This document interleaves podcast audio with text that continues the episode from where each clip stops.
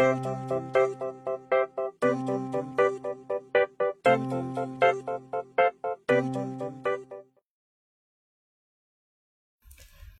everyone, this is 5 Minutes with AOPA China. I'm Claire. This is Nick.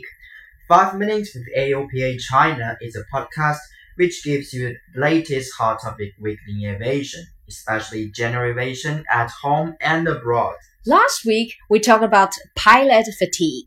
I think I have paid off my sleep debt, so see, the natural congestion is gone. This week we're going to chat about business aviation. versus flying cars. So what is business aviation? From its literal meaning, I guess it is the use of any aircraft for business purpose. FAA, that is Federal Aviation Administration in the United States, defines general aviation as all flights that are not conducted by military or scheduled airlines. As such, business aviation is a part of general aviation that focuses on the business use. Simply put, scheduled airlines are like buses, have time, schedule, and bus stop airports, and business jets are seen as air taxis. Flight time is flexible and on demand. That sounds so convenient. It is convenient and it is expensive too. Self-explanatory. Economic class is cheaper than business class. A bus ticket is cheaper than taxi fare.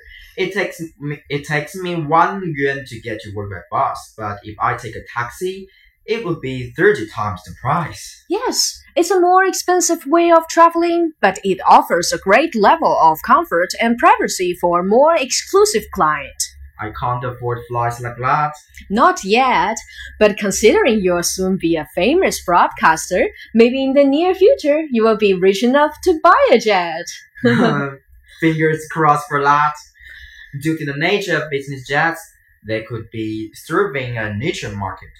Thanks to China's economic growth, more entrepreneurs seek efficient, convenient, and comfortable travel experiences. Business jet is becoming a popular choice. And as China plays a more and more important role in the world, international communication needs business aviation as a solid service provider.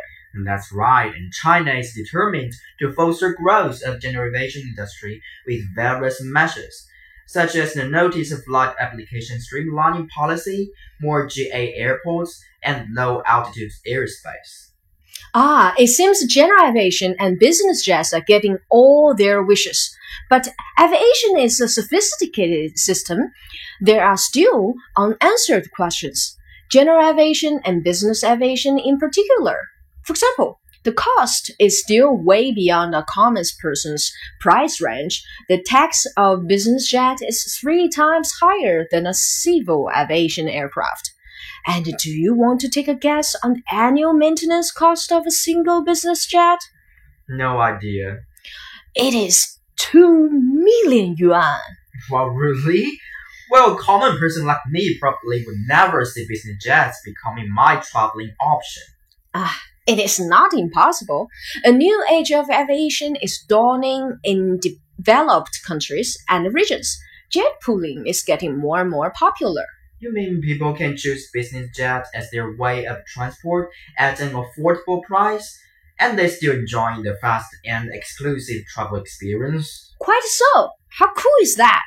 And with the power of smartphone apps and internet, a business jet might be at your fingertip. Oh, that reminds me of Uber and its air taxis. Ah, flying cars, right? Yeah. So imagine this: you call an Uber, takes you to a nearby landing spot. Uh, we call it vertiport. There is an airplane waiting for you there. It flies you over all the traffic lanes. Halfway on another vertiport, it may pick up another passenger. When you arrive at your destination vertiport, another Uber takes you to your friend's house. Ah, that sounds like a scene from the Blade Runner, my favorite movie. Are flying cars in the sky. Hope the traffic on the ground would be better. Hope so. Science and technology development never stops. The automation level of those cars is amazing. Like the RPAS, remote piloted aircraft system. It can be fully autonomous or partially autonomous. Those super attacks have been introduced to military aircraft years ago. It is time for civil aviation to benefit from them. And I do think that in a few years, people will be comfortable getting themselves in an unmanned electric air taxi. I also wish I could see vertiports in China and jet sharing apps on people's smartphones.